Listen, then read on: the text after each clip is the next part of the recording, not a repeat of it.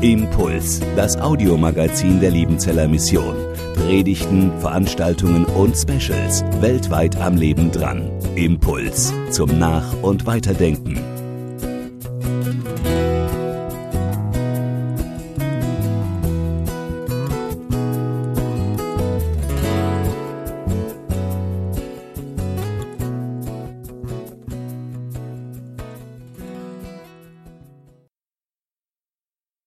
Durch Gottes Gnade bin ich, was ich bin. Herzlich willkommen, Amen. Dave Jassetz. Hier vorne in dieser Runde, Dave Jassetz ist ja kein Unbekannter. Wir kennen ja seine Frau aus dem Heartbeat-Gottesdienst, aber sie wollte heute jetzt nicht gerade das Interview mit ihm machen, sonst wäre es ja wirklich ein Heimspiel gewesen. Deswegen habe ich die Ehre, mich mit dir ein klein wenig zu unterhalten. Dave Jassetz, wer ist der Dave? Ehemann, ja. Vater eines dreieinhalbjährigen Sohnes. Ist das der Dave? Oder ist er vielmehr Missionar oder Missionstheologe oder Missionsdirektor oder Franke oder Wahlschwabe? Wer ist der Dave Jassetz? Ein vielgereister. Sag mal, Dave, in wie vielen Ländern warst du, warst du jetzt schon unterwegs als Missionsdirektor oder vielleicht auch schon vorher in der Tätigkeit hier in der Mission? Hm, ich habe mal überschlagen, musste wirklich zählen. Also alles, was mit Mission zu tun hat, ich bin auf circa 30 Länder gekommen. Oh ja, da ist ja noch Spielraum nach Ja, oben. ja, absolut. Ähm, wie viele Länder haben wir, glaube ich, 170 oder so? Ja, da geht noch was. Kannst du ein bisschen was machen, genau. Was ist die nächste Reise, die bevorsteht? Die nächste Reise wird äh, Burundi sein, Afrika. Oh, das Herzen wird- Afrikas. das wird spannend sein. Eines der ärmsten Länder, glaube ich auch. Ähm, Und wir haben dort auch Missionare, die du besuchen wirst, auch Partner, mit Ja. denen du dann auch zusammen treffen wirst. Durch Gottes Gnade bin ich, was ich bin. Du bist ein Kind Gottes, das ist vielleicht das Wichtigste und bist ein Nachfolger von Jesus und bist eben der Dave. Oder bist du der David? Ähm, es gibt ja den Vers in Jesaja, ich habe dich bei deinem Namen gerufen. Mit welchem Namen ruft Gott dich? Dave, David? Oder wer sagt Dave, wer sagt David? Das ist gut. Also ich würde mal sagen, Gott ist flexibel. Äh, die Menschen um mich herum auch. Also ich habe jetzt wieder gesehen, hier bei der Einblendung steht David. Mittlerweile hier im Rahmen der Mission unterschreibe ich mit Dave. Ja, jetzt, ich bin aber mit, in meinem Pass steht David. Von daher, ähm, David sagen überwiegend eigentlich eher so meine engsten Familienmitglieder, vor allem die Mami. Äh, ansonsten hier Missionsberg und die ganzen Missionare, die nennen mich bei meinem Spitznamen Dave. Gnade, das ist dein Thema oder das ist dein Wort. 1. Korinther 15, 10, wir haben es ja gerade gesehen. Ich habe schon erwähnt, du bist jetzt Vater seit dreieinhalb Jahren. Hat sich in deinem Gnadenverständnis etwas getan in den letzten dreieinhalb Jahren? Hat sich da was verändert in deinem Verständnis zur Gnade oder in deinem, äh, wie du Gnade siehst oder beschreiben würdest? Grundsätzlich hat mich in den letzten Jahren Gnade mehr beschäftigt. Seitdem ich da mit den Studierenden zu tun hatte, in der Studien- und Lebensgemeinschaft, war das so ein bisschen mein Thema. Hat nichts mit den Studierenden zu tun, aber äh, seitdem dann der kleine Junge, der Elia Yuki, da ist, äh, hat sich noch mal eine Facette mit hineingenommen. Und zwar hat ja Gnade auch was damit zu tun, du hast gesagt, Kind Gottes gerade in dem Stichwort. Und ich habe neu entdecken, lernen dürfen müssen, ne? Was Kindsein heißt. Also in der Früh aufstehen, verspielt sein, keinen Plan haben, gelassen sein. Mama und Papa macht schon irgendwie. Äh, das hat mich schon angesprochen zu sagen, als ein Kind muss ich nichts bringen, muss ich nichts äh, in irgendeiner Weise leisten. Äh, und das hat mich schon jetzt sehr beeindruckt zu sein, äh, zu sagen, auch in meinem Gnadenverständnis, ich muss überhaupt nichts. Und das, was Gott tut, mein Papa, das reicht aus. Und ich darf mit einer gewissen Leichtigkeit durch meinen Tag gehen, der so manche Herausforderungen beinhaltet. Nun haben wir ja schon gehört aus dem Mittelhochdeutschen Gnade hat was mit zur Ruhe kommen zu tun. Gnade in Latein kennen wir gratia, das hat was mit irgendwie mit Danken zu tun oder im Griechischen charis, man bekommt was geschenkt, äh, man freut sich ähm, an der Gnade oder im Hebräischen gibt es das Wort chesed, das hat was mit Liebe, mit Gunst, mit, mit Verbundenheit zu tun. Welcher Aspekt ist für dich in der Gnade der, der wichtig? Du hast jetzt den, vielleicht einen neuen Gedanken mit dem Kindsein jetzt nochmal entdeckt, aber gibt es vielleicht so eine Grundübersetzung, die für dich für Gnade steht? Ich mag das Wort Wohlwollen. Also Wohlwollen auch im Umgang mit Menschen, wenn ich merke, da ist mir ein Menschen wohlgesonnen, der meint's gut mit mir, der unterstellt mir nicht gleich irgendwas oder ist nicht irgendwie gleich kritisch, äh, sondern er ist wohlgesonnen. Äh, das würde ich mal sehr stark mit, mit Gnade so verbinden, auch wenn sie jetzt nicht die hebräischen, griechischen Wortwurzeln hergeben so direkt, aber Gott ist mir einfach mal grundauf wohlgesonnen. Er, wohl, er meint's wohl mit mir. Das ist ja sowieso interessant, wie auch in, in jeder Sprache, auch in den biblischen Sprachen, gewisse Nuancen stärker drin sind in der mhm. Gnade und in anderen Sprachen andere Nuancen. Du hast in Papua-Neuguinea vier Jahre mit einer Frau als Missionar gelebt und festgestellt, dass in der einheimischen Sprache und Kultur eigentlich das Wort Gnade fehlt. Ähm, sind die Bewohner von Papua-Neuguinea deswegen ungnädig oder, oder wie wirkt sich das aus, wenn es dieses Wort Gnade gar nicht gibt? Das ist wirklich ein sehr spannendes Phänomen. Also äh, in Papua-Neuguinea haben wir sehr oft erlebt, da herrscht wirklich das Prinzip der Vergeltung, der Blutrache. Und da ist wirklich Auge um Auge, Zahn um Zahn. Das ist so Lebensprinzip auch bei vielen Christen noch. Das steckt so in ihrer, ihrer Natur da drin. Das heißt, äh, ein dummer Kommentar und es geht so voll dagegen. Äh, eine Faust, die fliegt und die nächste Faust äh, fliegt dagegen. Und irgendwas, wenn was passiert, ich hatte mal meine Mitarbeiter gefragt, Neuguinea, was würde er machen, wenn ich hier die Kinder auf dem Auto hinten drauf habe, da fällt einer runter, weil er halt irgendwie nicht unachtsam ist, dich würden wir fertig machen. Hey, stopp, stopp, stopp, das ist so, wenn der runterfällt. Ähm, das ist schon herausfordernd, in einem Kontext zu leben, der das Prinzip Gnade so mal gar nicht verinnerlicht hat, auch in der Kultur es nicht so groß vorkommt, damit dann entsprechend umzugehen. Wie hast du das dann erklärt? Also diese, diese Gnade, die uns durch Jesus Christus äh, zuteil wird und von der Paulus und auch das Neue Testament immer wieder spricht? Gibt es da ein Bild, das dann auch ähm, gepasst hat, auch in also der Kultur? Also ein Bild, schwierig. Wir haben immer versucht, Gnade zu leben. Das heißt, wenn wir mit Kindern was zu tun hatten, dann kamen auf die Eltern her und haben gesagt, okay, du hast meinen Kinder hier geschlagen, jetzt schlag ihn zurück, aber richtig in die Fresse, dass die Nase blutet. Ähm, so haben wir mal versucht zu sagen, hey, ähm, mal ein bisschen langsam. Das ist nicht die Art und Weise, wie wir miteinander umgehen. Heißt jetzt auch nicht, wir sind alles locker und lassen alles durchgehen. Wir haben versucht eben halt auch zu sagen, nein, es, es muss nicht entsprechend immer mit Strafe reagiert werden und Auge um Auge gelten. Es kann durchaus auch andere Konsequenzen geben. Von daher war Vorleben so ein Aspekt und natürlich auch erklären. Ich kann mich erinnern, ich war mit Pastoren äh, unterwegs zum Schwimmen, haben einen Ausflug gemacht und dann wurden unsere Sachen gestohlen weil wir unachtsam waren, das Auto war unbeachtet und dann, uh, meine Pastoren, die sind mit den Buschmacheten los und wollten den, ne, den Dieb sozusagen fassen und abmurksen. Und ich habe gesagt, hey, stopp, stopp, stopp, hey, ihr seid Pastoren, ihr. also macht mal langsam, wie, wie kann das jetzt sein, dass ihr hier mit der Machete losschwingt und äh, den, wenn er erwischt, ich habe dann nur gebetet, lieber Herr, schenkt doch, dass sie den nicht erwischen, weil die hätten den abgemurkst. Und dann hinterher war es wunderbar, dann, sie haben ihn Gott sei Dank nicht erwischt, der war über alle Berge, es ging um ein paar Euros, die dann weg waren, ein paar Gleiter, aber Sie haben mir dann schon erklärt, ja, der, der muss bestraft werden. Und dann habe ich schon gesagt, also hey, ähm, das kann es ja auch nicht sein. Wir leben ja von der Gnade, Gott vergibt dir auch und er schlägt auch nicht über deinem Leben mit dem Hammer drein.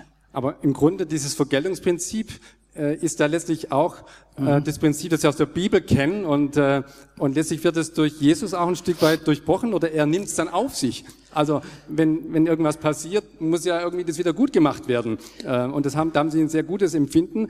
Ähm, mhm. Und dann, glaube ich, kann man ja auch zeigen, ja, dass dafür Jesus steht, ähm, dass er die Strafe auf sich nimmt, Absolut. die eigentlich verdient hätte. Also wir haben immer auch vom Vergeltungsprinzip Gottes gesprochen, wenn mhm. wir aufs Kreuz verwiesen haben, weil wir gesagt haben, eigentlich müsstest du ja die Strafe abkriegen und Gold, Gott hebelt dieses. Prinzip ja nicht aus, sondern er schickt seinen Sohn stellvertretend. Das war für sie ein Ansatzpunkt kulturell, in besonderer Weise dann auch, der in ihr Leben gesprochen hat. Jetzt habe ich neben mir nicht nur einen Missionar sitzen, sondern eben auch einen Missionsdirektor. Deswegen will ich auch nochmal auf den Missionar überhaupt zu sprechen kommen. Paulus sagt ja einen Vers vorher, ähm, bevor er sagt, durch Gottes Gnade bin ich, was ich bin, dass er ein Apostel ist. Und zwar, er ist der geringste unter den Aposteln. Und ähm, er ist eigentlich gar nicht wert, Apostel genannt zu werden. Nun ist Apostel und Missionar eigentlich das gleiche Wort, eben in verschiedenen Sprachen.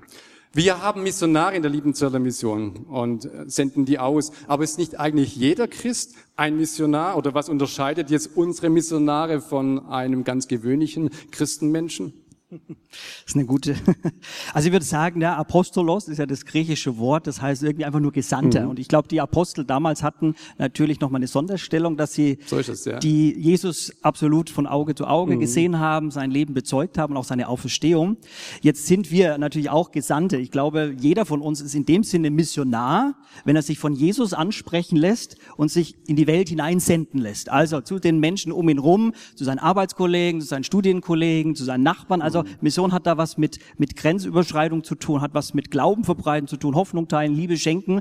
Und ich glaube, wo wir uns da hineinbegeben, ist jeder im allgemeinen Sinne Missionar. Und trotzdem würde ich sagen, was ist jetzt der Unterschied? der Unterschied ist schon auch der, dass ich sagen würde, es gibt durchaus Wegführungen, die Gott mit jedem vorhat, so wie er mit jedem auch einen Plan hat. Und da kann es schon auch sein, dass er eine Wegführung hat, mhm. für dich, Johannes, für mich, zu sagen, du bist äh, jetzt sozusagen vielleicht ein Vollzeitmissionar, mhm. der in einem besonderen Kontext arbeitet und lebt. Aber das Grundanliegen mhm. ist im Prinzip das Gleiche. Und vielleicht auch nochmal dieses bewusst gesandt sein, auch von einer Gemeinde oder auch von einer. Missionsgesellschaft, die auch dahinter steht, zwischen hinter den Missionaren. Ja.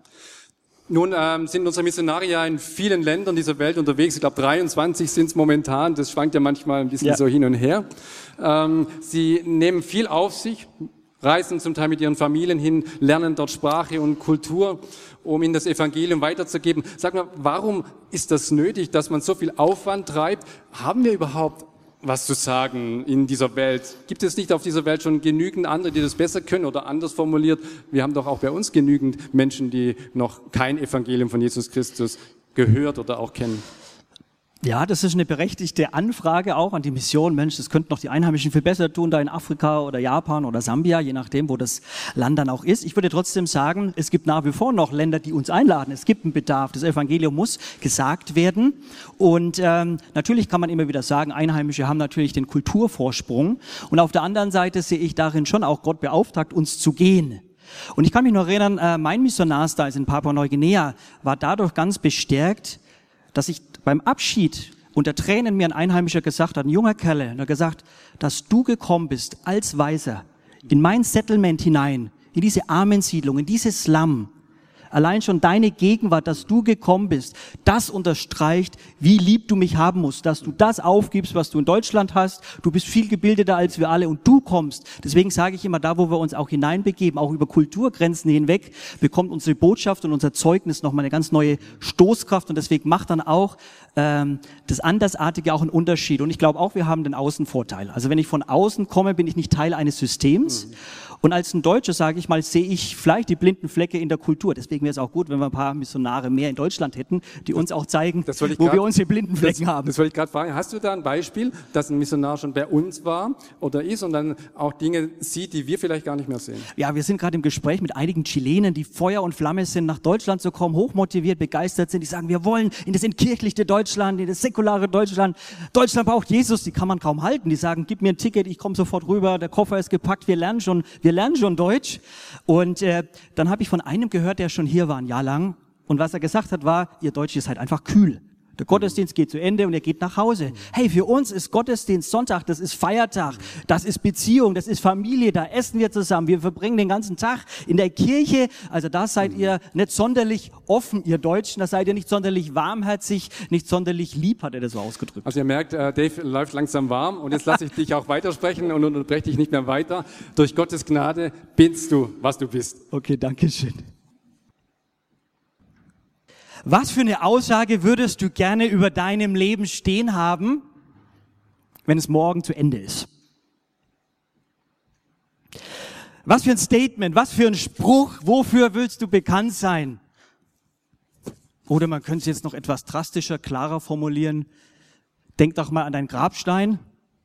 Entschuldigung, wenn ich dir vielleicht ein bisschen zu nahe trete heute Morgen. Äh, was soll denn da drauf gemeißelt sein mal eines Tages? Was für eine Message, eine Botschaft soll denn da rüberkommen? Wofür willst du bekannt sein? Mich hat in den letzten Tagen das Leben von dem Philipp Mickenberger echt sehr inspiriert. Ich weiß nicht, ob ihr es mitbekommen habt, dieser YouTuber, großer Influencer, über 1,4 Millionen Follower, die ihm wirklich folgen. Und er hat ja wirklich bis fast zur letzten Stunde seines Lebens die Außenwelt uns alle daran teilgenommen, wie es ihm geht. Und mich hat es insofern beeindruckt, dass dieser Philipp so ein dankbarer, zufriedener, lebensfroher Mensch war. Und wenn man dann, gestern Nacht habe ich mir noch seine Beerdigung angeguckt, kann man sich übrigens im Internet anschauen.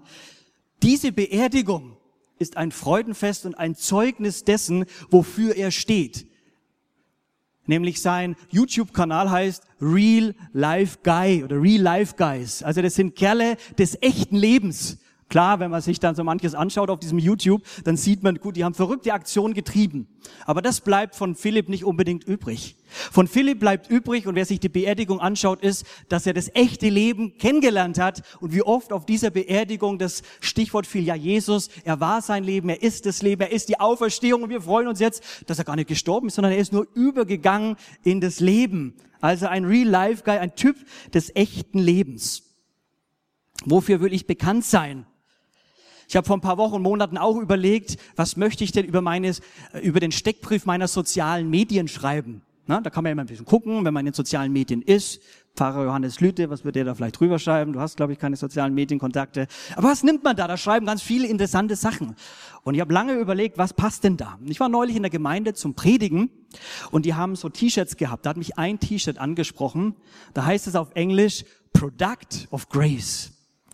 Produkt der Gnade. Und da habe ich gedacht, Amen. So eine Formulierung suche ich schon lange, weil die passt irgendwie zu meinem Leben äh, in besonderer Weise und auch zu diesem Herzenswort oder diesem Vers, der, äh, der schon genannt worden ist. Ich möchte gerne aus 1. Korinther 15 die Verse lesen. Da schreibt Paulus ab Vers 8, als letzten von allen hat er sich auch mir gezeigt. Ich war wie einer, für den es keine Hoffnung mehr gab, so wenig wie für eine Fehlgeburt. Ja, ich bin der unwürdigste von allen Aposteln. Eigentlich verdiene ich es überhaupt nicht, ein Apostel zu sein, denn ich habe die Gemeinde Gottes verfolgt. Dass ich trotzdem einem Apostel geworden bin, verdanke ich ausschließlich der Gnade Gottes. Und dass Gott mir seine Gnade erwiesen hat, ist nicht vergeblich gewesen. Keiner von allen anderen Aposteln hat so viel gearbeitet wie ich. Aber wie ich schon sagte, nicht mir verdanke ich das Erreichte, sondern der Gnade Gottes, die mit mir war. Paulus würde auch sagen, ja, mein Leben ein Produkt der Gnade, ein Geschenk. Das, was ich bin, das, was ich darstelle, das ist ein Geschenk der Gnade des lebendigen Gottes. Gnade ist erstaunlich und ich denke auch, wie es auch hier steht, Gnade sehr unbegreiflich in diesen vielen Facetten, die sie hat. Wir haben schon manches heute davon gehört. Ich möchte ein paar Gnadendimensionen heute zum Ausdruck bringen die auch bei Paulus aufgekreuzt sind. Gnade begegnet und belebt. Paulus beschreibt sein Dasein, Jesus ist mir begegnet auf hohem Ross. Er ist auf dem Boden der Tatsachen gelandet, weil Jesus als das Licht ihm begegnet ist. Es ist eine große Gnade im Leben, wenn Jesus einem einfach begegnet. Es ist nicht so gewesen, dass Paulus sich ausgestreckt hat, dass er ein Jesus-Sucher war und sich mal auf die spirituelle Reise begeben hat. Ist da an Jesus was dran? Nein, Jesus ist von außen herangekommen, hineingetreten und hat sein Leben in Bewegung gesetzt. Das ist immer Gnade. Und ich bin dankbar, wenn Jesus ins Leben kommt. Es ist ein Gnadenakt, wenn Jesus Paulus angesprochen hat, Saul, Saul, warum verfolgst du mich? Wenn er da hineinkommt. Es ist also eine Gnade, die dir entgegenläuft, die dem Fremden berührt. Er wurde angesprochen. Bei der Gnade bin ich nie Subjekt, sondern immer nur Objekt, der Empfangende. Und Jesus ist ihm begegnet und hat ihn belebt. Er hat sich selbst als eine Totgeburt beschrieben, bevor ihn Jesus begegnet ist. Als jemand, der geistlich tot ist und jetzt durch diese Begegnung wird er lebendig. Er war ein hoffnungsloser Fall und Jesus hat ihn lebendig gemacht. Aus diesem Christenhasser wird ein Christus Liebhaber. Das bewirkt die Gnade. Sie führt vom Tod ins Leben. Mein Missionarsdirektorenherz schlägt immer dann höher, wenn das passiert wenn hier bei uns in der Zentrale irgendwas davon reinkommt, ja, dass Jesus Christus in Chile oder in Burundi oder in Indonesien oder Japan einem Menschen begegnet ist, egal wo er war und wo er ist. Und nicht, weil die Missionare so toll sind, weil sie so toll ausgebildet sind, sondern weil es ein, Knack, ein Akt der Gnade ist, dass Gott da was durchkreuzt und auf eine übernatürliche Weise ins Leben hineinkommt. Ich selbst bin sehr dankbar, auch für einen Gnadenakt meines Lebens, den ich sehr zentral empfinde, hat weniger mit einer großen Bekehrung bei mir zu tun, sondern mit, dem, mit der Erfahrung, dass ich als sechswöchiger kleiner Bub so todkrank war, dass meine Eltern die Informationen von den Ärzten bekommen haben, also stellen Sie sich mal drauf ein, der Junge, der wird's nicht packen. Nehmen Sie schon mal Abschied. So hieß die Botschaft. Und irgendwie hat Gott in seiner Gnade mir das Leben gegeben, es geschenkt. Und deswegen bin ich unheimlich froh, dass ich auch sagen kann, ja, ich verdanke mein Leben in besonderer Weise, wie wir ja letztlich alle. Keiner kann ja sagen, ich habe mich hier ins Leben gerufen, ich hab's gemacht und ich erhalte mir auch das Leben so noch 30, 40, 50 Jahre oder 10, je nachdem, wie alt wir sind. Wir sind Produkt der Gnade. Das Leben ist geschenkt. Das trifft bei Paulus zu. Und ein zweiter Aspekt, der bei Paulus aufkreuzt. Durch Gnade bin ich, was ich bin. Die Gnade schafft es, meine Vergangenheit in Ordnung zu bringen. Auch die Selbstanklage, die sicher vielleicht ein Paulus erleben musste. Er war ja ein Stück weit auch Zeuge, als Stephanus ermordet wurde. Der hatte einiges auf dem Kerbholz.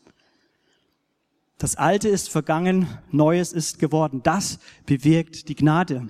Ich bin angenommen, geliebt, gerettet.